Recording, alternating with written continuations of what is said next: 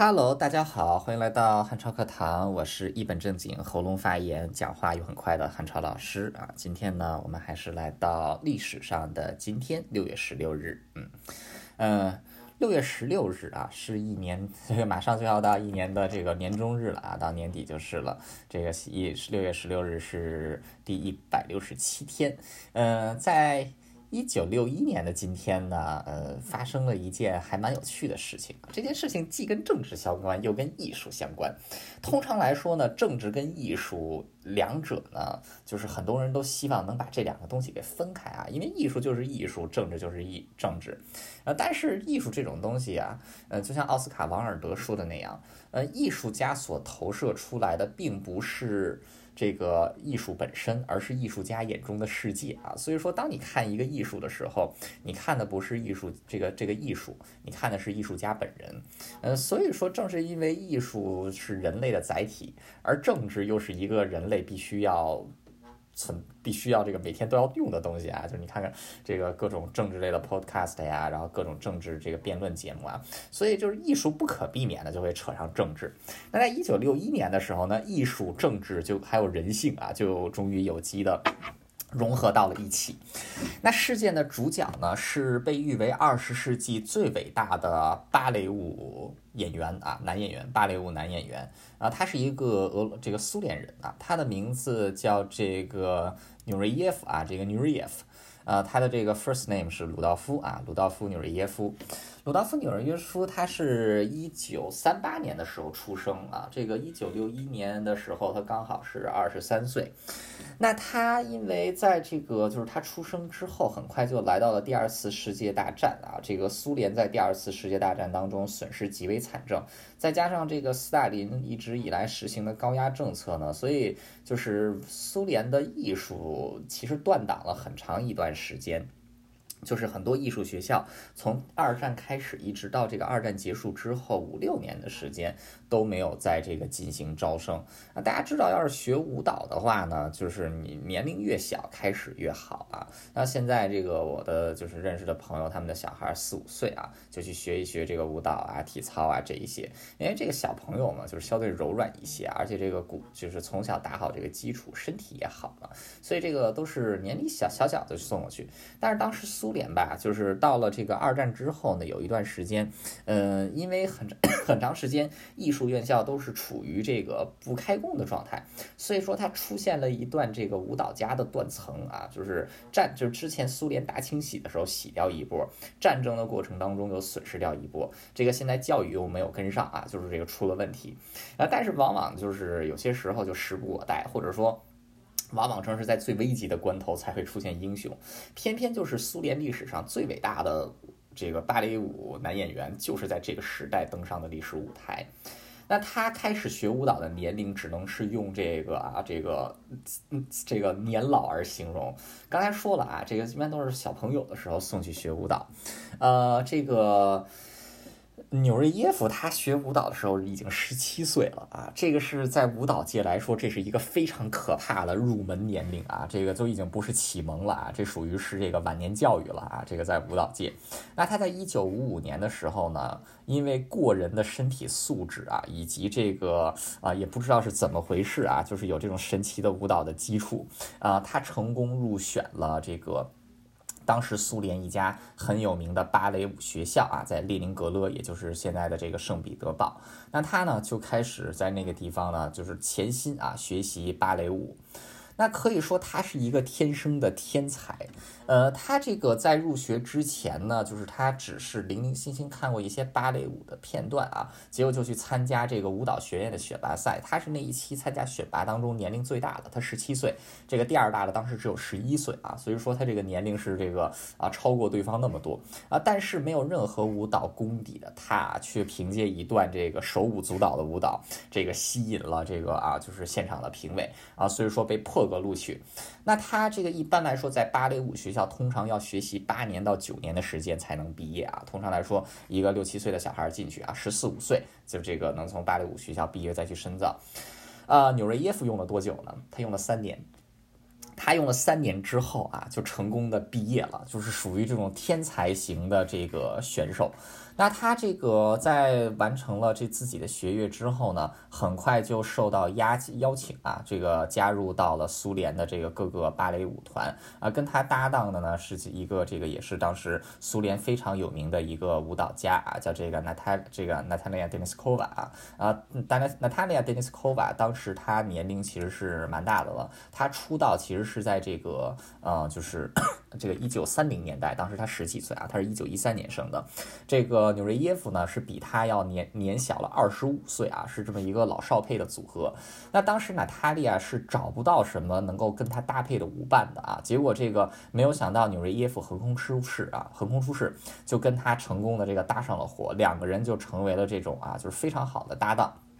那呃，就是因为他一个是他的这个舞伴啊，是这个苏联赫赫有名的女芭蕾舞演员，再加上纽瑞耶夫自己也非常努力，再加上过人的天赋啊，仅仅到了一九六一年的时候呢，纽瑞耶夫就已经成为苏联甚至整个西方最具盛名的一个芭蕾舞演员。别人要走到这个位置啊，像当像他的这个伙伴啊，娜塔莉亚，娜塔莉亚走到这个位置，就是从这个去踏进舞蹈这一个行业，一直到。到这个走到这个啊舞蹈的这个巅峰，娜塔莉亚用了整整二十四年的时间，但是这个纽瑞耶夫用了多久呢？他只用了六年。从他跳的第一支舞开始，一直到他登上芭蕾舞王者的宝座，他只用了六年的时间。这是一个前无古人，也未来不会有什么来者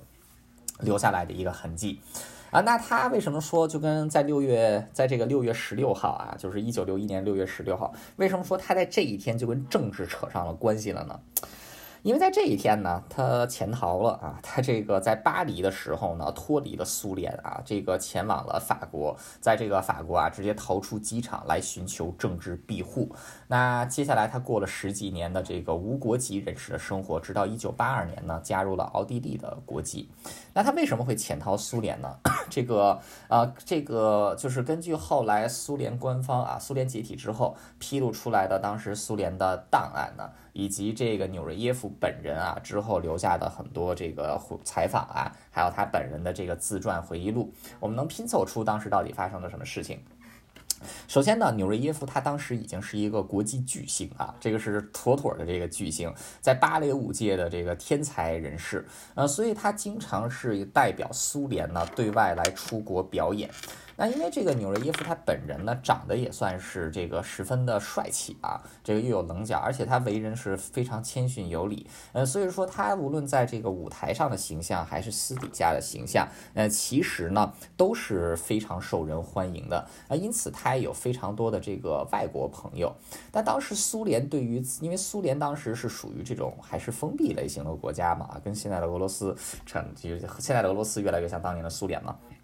这个，所以政府对于这些艺术人士的监控啊，尤其是对于这些在国际舞台上相当具有影响力的这个艺术人士的这个监管啊，实际是相当这个严密的。他们每次出国表演呢，都有这个克格勃的这个安全人员，还有这个苏联的这个国家安全委员会的人呢来进行监督啊，而且往往是贴身监督啊，做了什么事情，跟谁讲了什么话啊，讲了多久，甚至都是有这个记录的。呃，所以说他们面临的这个压力也非常大。而这个纽瑞耶夫他又是一个个性很随和的人，就很容易交朋友，呃，所以说这个克格勃，还有这个就是这个各个安全部门呢，对纽瑞耶夫盯的也特别的紧啊，就是这个逼太紧，呃，所以把他也是压的有点这个喘不过，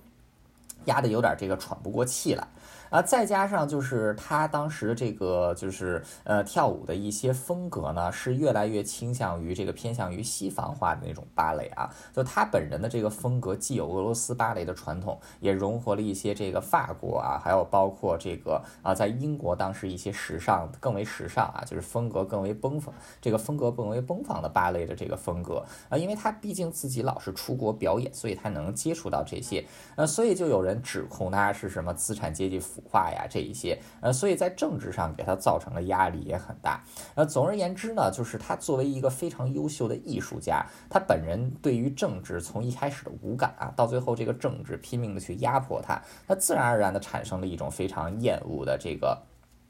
这个非常厌恶的这个心理啊，就是包括他在自己的回忆录中当说，他其实是非常热爱苏联这个国家的啊，但是这个苏联让他很讨厌的一个地方就是什么呢？就是对于啊思想，尤其是艺术的管控，实在是 太深了。那时间到了一九六一年啊，而，到了这个一九六一年呢，他又一次代表苏联政府呢，来开始这个进行全这个整个欧洲的一个巡演啊，包括就是计划要到北欧的瑞典呀，啊，还有就是在法国的巴黎呀，以及英国的伦敦来这个进行巡演。那这一次呢，这个啊，他这个纽瑞耶夫呢，他其实是一个非常热爱艺术的人啊，他就决定为了艺术呢，他可以做出一些匪夷所思或者说铤而走险的事情。那当时这个苏联。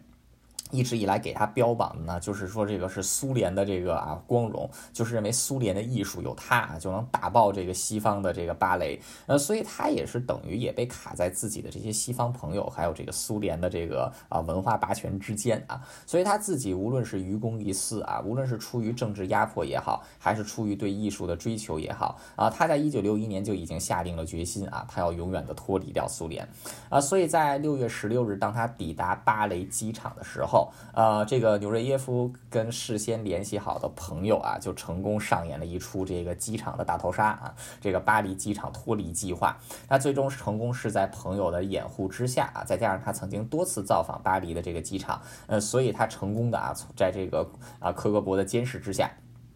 逃了出来啊，并且呢是这个向法国政府来寻求庇护。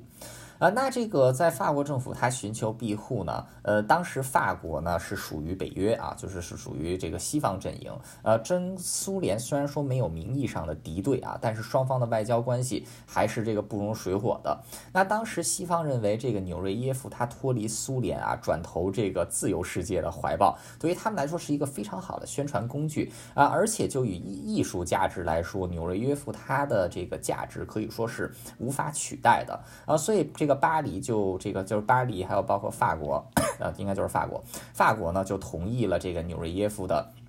这个庇护啊，就是同意了他的庇护。那苏联在第一时间就和纽瑞耶夫切割啊，并且取消了他的这个苏联公民。那纽瑞耶夫就是从一九六一年啊，一直到一九八二年，整整二十一年的时间呢，其实是拿着联合国的难民证啊，他是以一个这个无国籍人士来这个存在的。那他当时也这个继续啊，在。芭蕾舞的舞台上发光发热啊，陆陆续续的呢，曾经也是在世界各地巡演啊，包括来到了这个美国。那后来呢，他本人也是常驻巴黎啊，在这个巴黎的这个就是一个非常有名的芭蕾舞乐这个芭蕾舞剧团啊，来担任领舞啊，到后来是这个教练的工作。那后来在一九八二年的时候啊，一九八二年的时候呢，他选择在这个啊。选择加入奥地利的国籍啊，但是依然是继续居住在法国巴黎。那到了这个一九八六，这个到了一九八零年代呢，随着苏苏联的这个逐渐开放啊，这个苏联政府对他也不再处于这个敌视的态度。到了一九八九年的时候呢，他得以以奥地利公民的身份啊返回这个苏联，然后 让他跟原先在苏联啊已经阔别了二十多年的亲友见面啊，包括啊就是他当年的这个第一个搭档啊娜塔莉亚，娜塔莉亚当时还。在啊，娜塔莉亚是活的这个非常久了，她一九这个一九一三年出生。娜塔莉亚，我记得她一直是活到二十一世纪啊才过世啊。那这个，后来纽瑞耶夫是在一九九三年的时候呢，在这个巴黎过世啊，这个。当时他只有五十四岁啊，可以说是非常年轻的。那他一生是未婚的啊，就是他可能是一个同性恋者，因为在巴黎的时候呢，他经常出入这个同性恋的酒吧啊。但是即便是如此呢，呃，虽然说当时法国在这个对于同性恋的这个态度呢，呃，也是啊，就是也是属于世界前列啊。不过就是这个纽瑞耶夫自己从始至终啊都没有公开的出柜啊，后世也只是猜测呢，他可能是一个同性恋。啊，但不管怎么样，这个就是啊，他作为一个同性恋的身份，尽管啊，在那个时候，同性恋身份在欧洲还是要面临很大的歧视，但是无意这个就是啊，对他在芭蕾舞，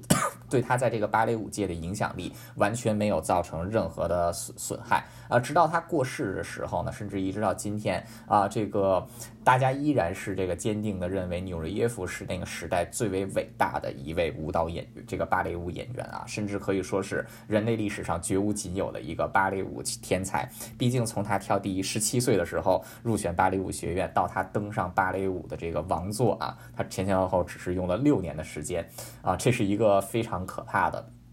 啊，但不管怎么样，现在一提到纽瑞耶夫，除了提到这个他的他作为芭蕾舞王者的一个不可企及存在啊，这个更让人津津乐道的就是在一九六一年的六月十六日啊，他在法国的机场选择叛逃苏联啊，这个成为了一个无国籍人士啊，之后加入了奥地利国籍。好了，那这个就是这个人类二十世纪的传奇舞王啊，纽瑞耶夫，他的简短啊，就是非常简短的一生啊，毕竟只活了五十四岁啊，用十五分钟的时间倒是也能概括的完。以及在一九六一年六月十六日啊，他在巴黎机场啊做出的这个啊，就是诠释了艺术、人性还有政治啊这个三重这个三三重啊这个方面夹杂夹杂在一起所引发就是所诞生的一个非常有趣的世界。嗯。好的，那本期的节目就到此结束，感谢大家的收听，我们下期再见。